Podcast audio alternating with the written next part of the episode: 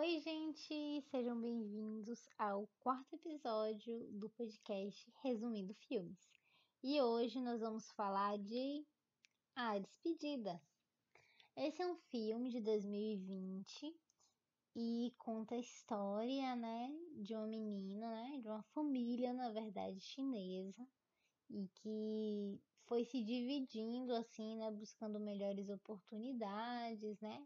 E aí se foca assim na história, né, de uma menina que ela tá morando com os pais nos Estados Unidos já há bastante tempo, apesar dela ter nascido e ficado na China, acho que até uns 6, 7 anos por aí. E hoje em dia, o que parece, né, que ela tá na faixa dos 30 e tal. E ela é muito apegada à avó dela, né, lá na China, de se falar todos os dias e tal. E assim, essa menina nos Estados Unidos não tá levando uma vida boa, né? Ela tá passando por perrengue financeiro, a bolsa que ela tava esperando, né, de pós-graduação, ela foi negada, né? Então, assim, tudo ali com muito sufoco, mas sem querer pedir ajuda da família, né? Tipo, o pai dela até se oferece, mas ela fala que ela tá conseguindo se virar e tal, apesar de que ela também aceita ajuda de outra forma, né? Tipo, de acabar indo lavar, lavar roupa na casa da mãe, por não ter tanta grana assim pra estar tá bancando lavanderia, né? Já que ela poderia lavar lá de graça e tal.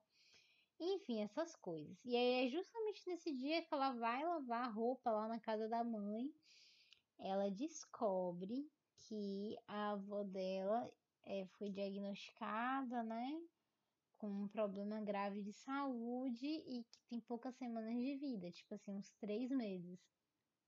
E aí ela descobre também que no dia seguinte a família inteira vai viajar de volta para a China porque criaram né, um casamento arranjado do primo dela, assim, que estava com a namorada tipo há três meses e todo mundo ia fazer esse casamento, né? Tipo assim, não era um casamento arranjado, né? O cara, esse menino, ele realmente estava namorando porque ele queria essa outra menina, né?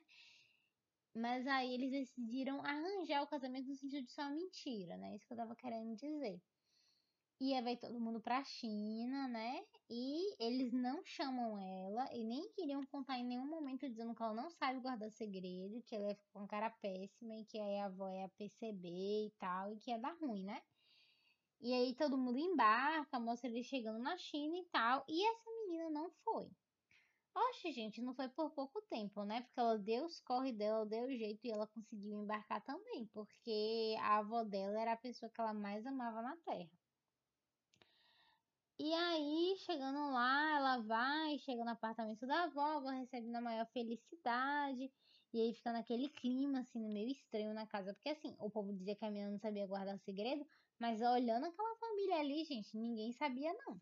Claramente o povo tava, assim, tipo, super pra baixo. O clima era da avó super feliz, né? Que eles chamam de nona, eu acho, nona, não se faz ideia e o restante do povo triste, né? E é assim, essa senhorinha super empolgada para organizar o casamento.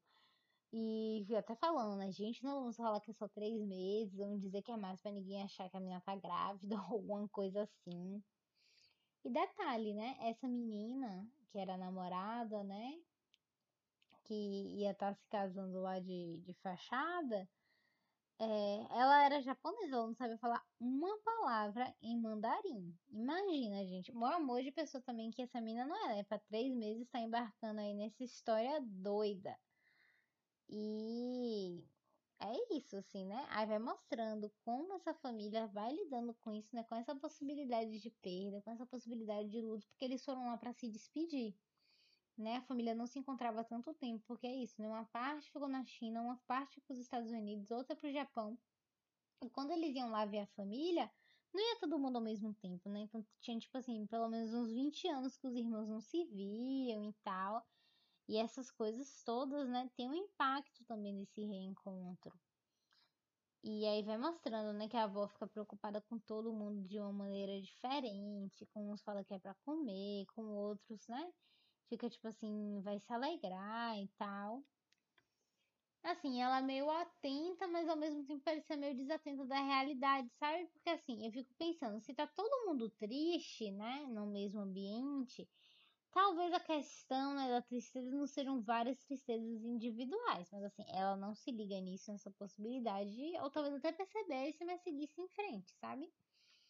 E ele vai mostrando, né, os rituais de lá para o casamento acontecer, todos os processos, e esse contato maior que a gente vai tendo com a avó, que é uma mulher super fofa. E com a relação que ela tem com a neta também é muito legal. Apesar de ser super divertidos, né? Tipo, quando ela vai acaba indo no médico e tal.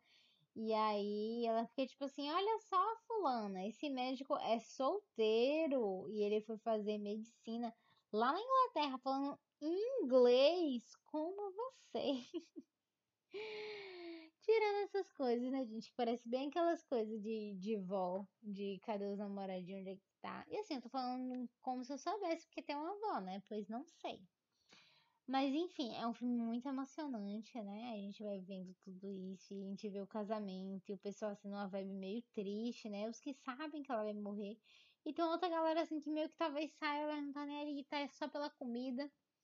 E tem alguns diálogos que são super incríveis. Tem um assim que eu lembro perfeitamente e que super mexeu comigo, né? Porque assim, o tempo inteiro essa menina, ela fica pensando que não é justo a avó dela não saber, que talvez a avó dela sabendo que vai morrer, pode querer fazer outras coisas da vida, né? Talvez pedir perdão para pessoas que ela acha que não seria necessário naquele momento, ou fazer as pazes, ou aproveitar de alguma forma, né, sabendo que são os últimos minutos. É, logo no início, falam, né, de um ditado chinês que dizem que o que mata não é o câncer. O que mata é a tristeza de saber que tem câncer, né? Tipo assim, o que mata é a melancolia, né? Falando melhor a frase. E aí, em um outro momento, né, que foi esse momento que me tocou muito, que é quando o tio da menina esse que mora no Japão, ele fala com ela, né, que o que ela tá sentindo não é meio que tipo solidariedade, sabe, com a avó, pra avó lidar melhor com essa perda que ela vai ter da própria vida, nem nada assim. Mas que ela quer se livrar da culpa, ela quer se livrar desse peso, né?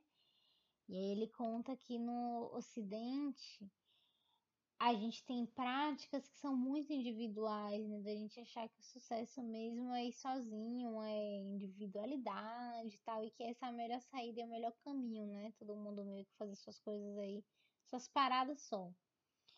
E que no Ocidente, ou que no Oriente se compreende que a vida faz parte de algo maior, sabe? Isso é concepção diferente que se tem de vida, que se tem de ser humano, né? E que é muito atravessado pela cultura, se a gente for parar para pensar. E que lá eles tendo essa concepção diretamente que a vida da, da pessoa né, interfere na vida da família, é constituição da vida da família e da sociedade, por exemplo. Se sabe que a família, então, assume um papel maior, né? Em relação a essa família, ou em relação a essa pessoa. Desculpa, gente, eu tô meio sonolenta agora. E é super tarde. E aí ele fala, né, que o que ela quer é se livrar, mas eles, por serem família, a função deles naquele momento é justamente fazer com que esses últimos dias dela sejam melhores, né? Que eles precisam carregar esse peso entre si para que ela possa viver, né? Para que ela não seja derrubada pelo medo da morte, por exemplo. E é uma cena muito tocante, né? Porque isso é uma mudança de perspectiva. E a gente, às vezes, eu pelo menos fiquei pensando muito, né, sobre esse processo de perda, sobre esse processo de luto, se conta ou não conta pra pessoa, porque às vezes eu acho que não contar, é, pelo menos a maneira que eu via antes de ver o filme, era muito ligado nessa ideia de fazer a tutela, né, da pessoa idosa, de achar que ela não consegue aguentar e tal. Mas depois eu fiquei pensando se a depender da família, isso não é uma tentativa, né, de cuidado. Assim, não sei se eu concordo, né? Mas aí eu também não vou querer apontar dedo para quem faz, sabe? Eu acho isso importante também.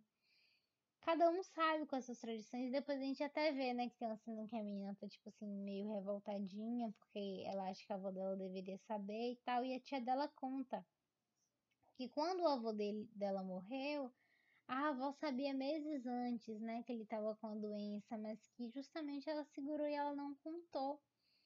É, e ele viveu melhor, né? Assim, pelo menos esse é o juízo de valor que eles fazem. E aí falam, né, que eles vão fazer isso por ela, né? Eles vão fazer isso sim pela avó. E eu fiquei pensando também, né? Tipo, tal que talvez ela soubesse, né, por ela ter passado por essa experiência de esconder a morte do outro, que talvez ali alguma coisa poderia estar acontecendo, mas nem por isso ela desistiu. É...